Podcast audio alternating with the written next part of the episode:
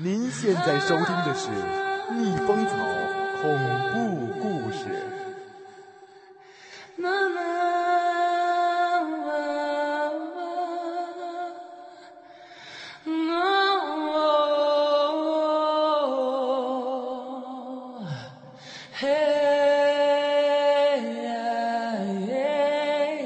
这个故事的名字叫《公路传说》。瘦小男人的声音像是只小小的蚂蚁在黑暗中爬行着。他说：“每条公路上都会发生很多事故，常常会有人因为意外而枉死。枉死者的鬼魂总是在没有月亮的夜里在公路上飘荡。他们有各种各样的形状，有些是女人，有些是男人。”瘦小男人伸出手，轻轻指了指林阳。他说：“有些鬼魂可能长得很像你，有些可能长得很像我。总之，他们都是在黑夜的公路上飘荡着。”他的话让林阳和老陈都觉得那种寒冷的感觉又一次涌了上来。两人对望了一眼，林阳冷冷地说：“少他妈装神弄鬼了啊你！”瘦小男人笑了笑，在这条公路上有一个三岔路口，三岔路口有一株大树，很大的树。如果你白天来的话，会发现这株大树是根本不存在的。大树旁边有一个路口，那是第二个路口。如果你白天路过这里的话，你会发现这个第二个路口同样是不存在的。他的声音像是一根细细的铁丝，插进了羚羊和老陈的心脏，从两个人的血管分散开来，充溢到身体的每一个细胞里去了。瘦小男人继续说：“每当没有月亮的夜里，枉死的鬼魂就会变成搭车人，在路边搭车。他们只搭那些有过孽债的人开的车。当鬼魂上车之后，开车的人就会迷路。”而鬼魂就会将开车的人引入到第二个路口上去。你知道为什么要将人引入到第二个路口上去吗？老陈和林羊都摇了摇头。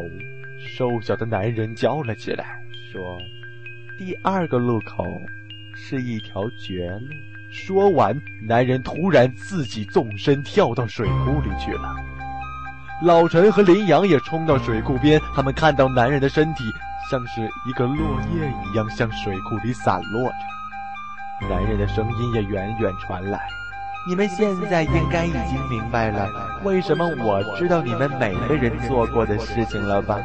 哈哈，因为你们现在已经在绝路上了。”哈哈哈哈。一瞬间，老陈和林羊都觉得这个世界变成了冰天雪地，除了寒冷之外，没有任何东西。老陈和林羊看着瘦小男人掉入水库里，可是奇怪的是，水库的水仍然是平静如镜的，没有激起一点的水花，而且也没有落水时的声音传过来。老陈的脸色又变了。他说：“怎么会没有落水的声音呢？难道这个男人真的是鬼？”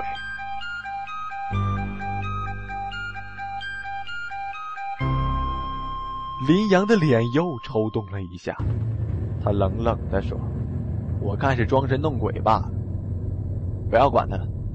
这么高丢下去，他死定了。”林阳扭过头去，他轻轻拍了拍老陈的肩膀。该干正经事儿了。两人把行李袋和行李箱的尸体都丢入了水库。老陈给了林阳一支烟，兄弟，来一根。林阳点点头。老陈又说：“咱们晚上能碰在一起是缘分呢。对了，兄弟，你怎么把老婆给杀了呢？”林阳冷冷地说：“跟别的男人乱搞。”我忍不下这口气，下一步就是那奸夫，老子一定把他找出来，连他一起给做了。老陈听了林阳这话，愣了片刻。林阳又问：“你那一百万哪儿去了？”老陈听了林阳的话，有些尴尬。他说：“哪里有一百万？不要听那个家伙胡说，我是纯粹两口子生气。”林阳嘿嘿笑了笑：“哼，得了吧你，生气能用砒霜？被那个小妞拿走了。”老陈沉默一下，点点头：“一定能找回来的。”老陈和林阳上了车，在黑暗的公路上行驶着。汽车渐渐的靠近那个岔路口，远远的可以看到岔路口那株怪异的大树了。林阳嘴里叼着烟，烟头在黑暗中明明暗暗。忽然说：“那王八蛋说我们走的是绝路，我他妈不是从什么狗屁绝路上走出来了吗？往前就是通往市里的大道，什么绝路？吓唬谁？”老陈突然说道：“兄弟，你停下车。”我这里有罐咖啡，你提一下神，我看你有点困了。林阳说：“嗯，是有点。这大半夜的。”他接过咖啡，一口气喝了下去，刚抹了一下嘴巴，捂住肚子叫了起来：“你！”老陈嘿嘿的笑了笑。林阳突然觉得他的笑容竟然和瘦小男人一样。老陈轻轻的说：“咖啡里有砒霜。”我想起在哪里见过你了，我看到过你和小猪走在一起，你是小猪的老公吧？一百万是在你手上吧，兄弟？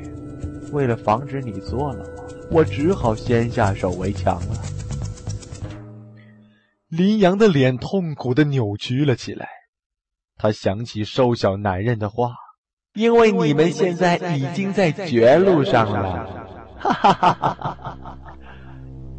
他想说话，可是感觉自己的喉咙像是被人扼住一样。他拼命的挣扎了半天，才喃喃的说：“我我我老婆不不叫小猪。”老陈愣住了，他呆呆的站在那里。他有些想起来了，他似乎见过小猪的老公。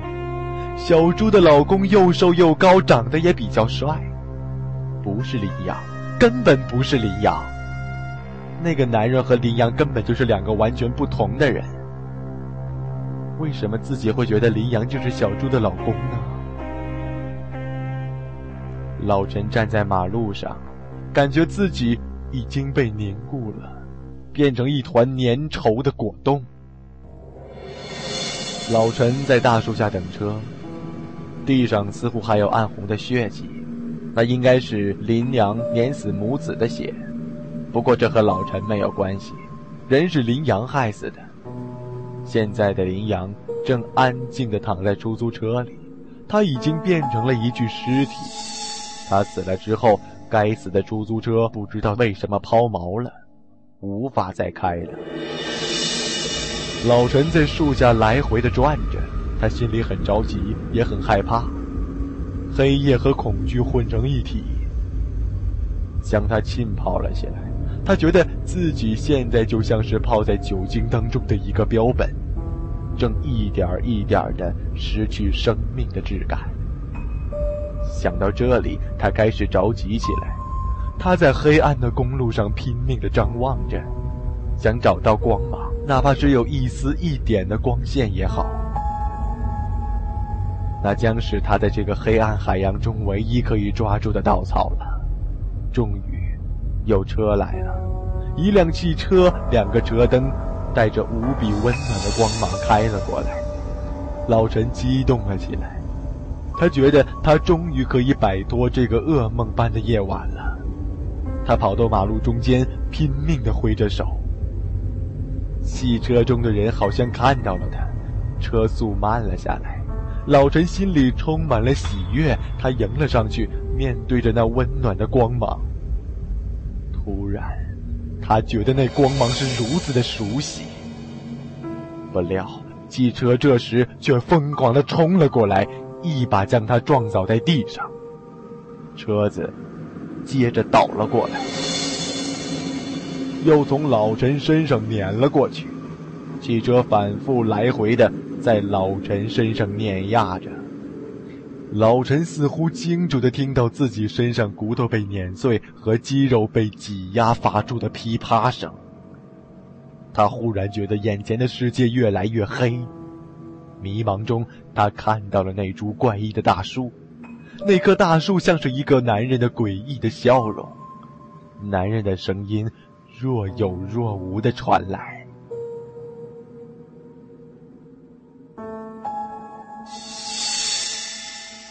车停了，老陈的尸体已经被碾压的不成样子。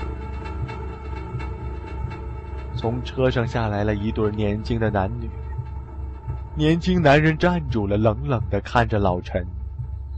女孩子有着蛇一样的腰，水波转动的桃花眼，高高尖尖的颧骨上挂着一抹腮红。她的眉头皱了起来。是他，就是他，我没看错。男人冷哼一声：“哼，一日夫妻百日恩，你心疼了？”女孩子怒道：“你这王八蛋还敢说？我告诉过你不要拿他的一百万，想不到他竟然在这里堵我们，居然又把人撞死了。现在可怎么办呢？”年轻男人看了看四周：“没关系，我记得这附近有个广山水库。”把他的尸体扔到里面去，连个鬼都不会知道的。我们现在就过去吧。男人和女孩子将老陈的尸体放入汽车后面的行李箱，他们关上行李箱，坐上车，刚发动了汽车，突然一个影子出现在车前，挡住汽车的光芒。那是一个瘦小的男人。